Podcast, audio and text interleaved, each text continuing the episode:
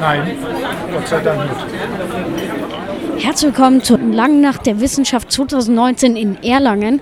Wir führen heute ein paar Interviews und damit meine ich einmal Moritz. Hallo. Einmal Maxi. Schönen guten Abend. Und meine Wenigkeit. Und wir holen erstmal bei der Universitätsbibliothek in Erlangen die Tickets ab und dann geht es in die Paläontologie. Und dann sehen wir uns gleich bei ein paar Interviews. Bis gleich. So, jetzt haben wir unsere Karten abgeholt und unsere erste Station ist die Paläontologie.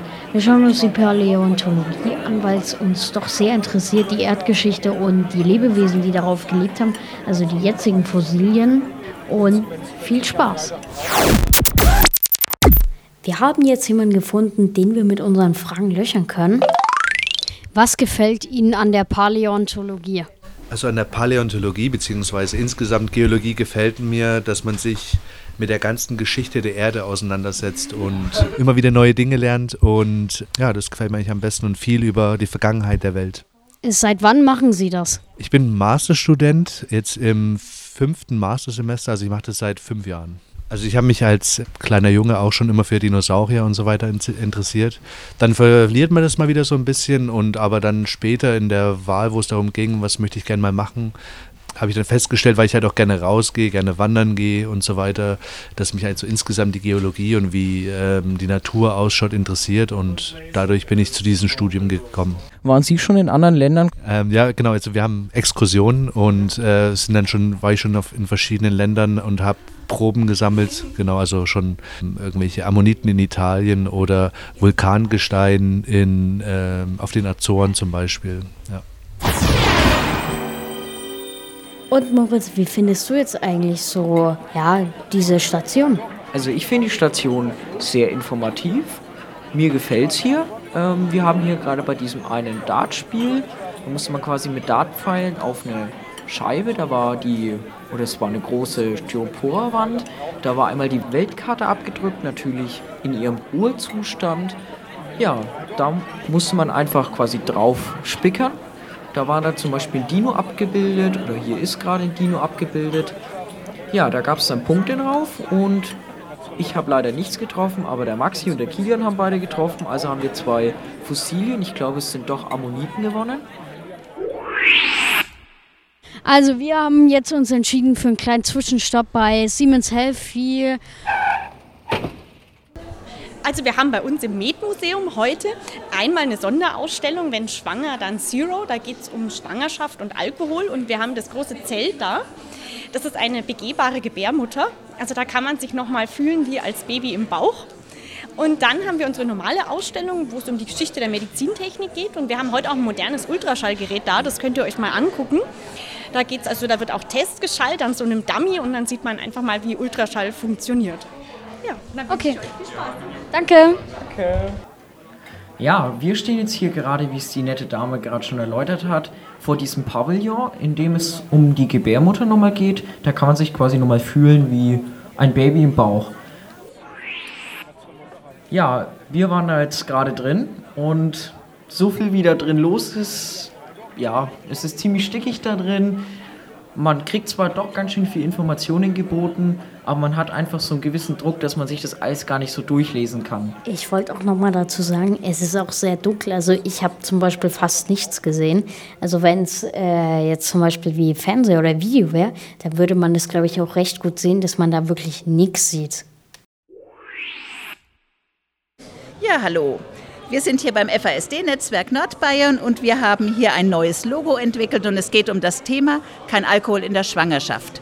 Man sieht hier unser Logo und da sieht man eine Frau, die ist schwanger und die sagt ganz klar, ich bin schwanger, ich trinke keinen Alkohol. Alkohol in der Schwangerschaft macht viele Schäden bei den ungeborenen Kindern und es kann so weit führen, dass die Kinder eine Behinderung davontragen und nicht eigenständig leben können. Sie brauchen immer Unterstützung in ihrem Leben. Seit wann gibt es diese Organisation? Unseren Verein gibt es seit neun Jahren und wir haben seit vier Jahren eine Wanderausstellung entwickelt, die Wanderausstellung Zero. Die ist gedacht für Schulen, und diese ähm, Ausstellung kann von den Schulen gebucht werden und dann können die Schulklassen sich um das Thema Schwangerschaft informieren, aber auch eben um das Thema, was passiert, wenn ich während der Schwangerschaft Alkohol trinken und welche Schäden sind dann für das Kind zu erwarten. Leider ist es in Deutschland immer noch so, dass über 20 Prozent der Frauen Alkohol trinken, obwohl sie wissen, dass sie schwanger sind.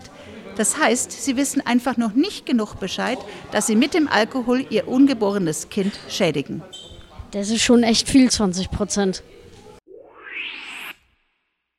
Wir sind hier beim Ultraschall und zwar haben wir hier verschiedene Schallköpfe, da können wir verschiedene Untersuchungen machen. Je nachdem, ob man jetzt den Bauch untersucht oder äh, die Schilddrüse, man kann auch die Blutgefäße untersuchen. Ja, und da würde ich euch gerne mal ein bisschen was zeigen. Das ist ein Seestern. So. Und wir sagen zum Beispiel bei der Leber, das muss alles homogen und gleichmäßig sein. Aber plötzlich sehen wir hier etwas. Seestern oder Stern in dem Sinne irgendwie ein Loch ist. Sehen wir ein Loch. Genau, das ist ein Loch. So, und dieses Loch sagt uns, weil es dunkel ist, geht der Ultraschall sehr schnell durch. Ja? Und das sagt dann der Ultraschall, das ist eine Flüssigkeit. Die Frage ist jetzt, ist eine Flüssigkeit, ob das ein Blutgefäß ist oder ob wir hier eine Flüssigkeitsansammlung von einer Entzündung haben, also eine Zyste. Was dann letztendlich nichts, oder was heißt nichts Gutes bedeutet, was dann muss es, das muss jetzt nicht unbedingt nichts Gutes äh, heißen, aber das kontrolliert man dann. Ne? Also Zyste ist, ist keine große Geschichte, aber eine Zyste sollte keine Strukturen innen drinnen haben. Ne? So, da haben wir jetzt noch einen, da haben wir zwei. Ne? Also bei mir steht jetzt noch auf dem Programmplan FAU und da fahren wir jetzt auch mal schnell hin. Ja, wir sind gerade aus dem Bus ausgestiegen. Vor uns sehen wir gerade hier den Eingang der FAU. Wir sehen uns gleich drinnen. So, wir sind jetzt drin und wir sehen hier direkt einen Rennwagen. Finde ich eigentlich recht cool. Äh, kann es sein, dass der von der Formel 1 vielleicht ist oder vielleicht sind es auch nur Teile?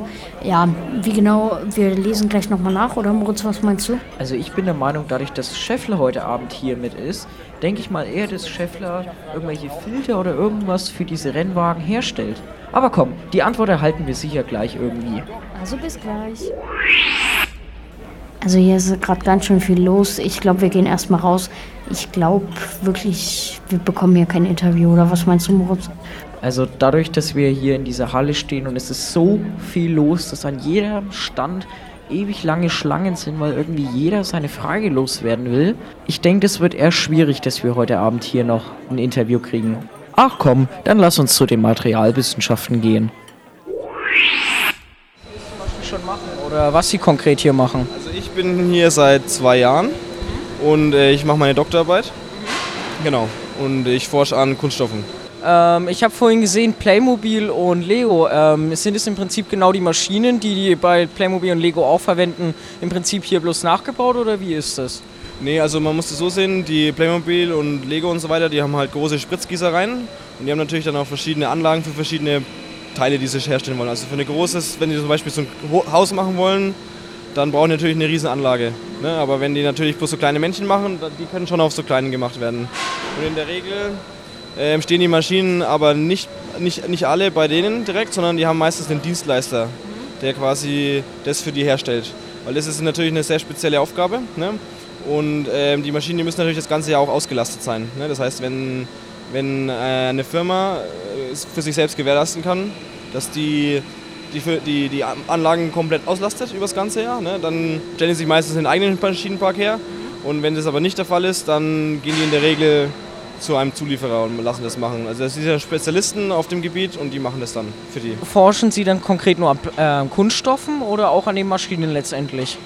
Also ich persönlich, ich äh, erforsche ein Material und versuche das in einen Prozess einzupflegen. Also das heißt, ähm, Maschine ist gegeben bei mir. Es gibt natürlich auch Leute, die natürlich dafür eine Maschine entwickeln. Aber bei mir ist es so, dass ich quasi versuche, ein neues Material in einen Prozess reinzubringen und dadurch das Ganze ein bisschen größer zu machen, das Spektrum der Kunststoffverarbeitung. Die lange Nacht der Wissenschaften war dieses Jahr klasse.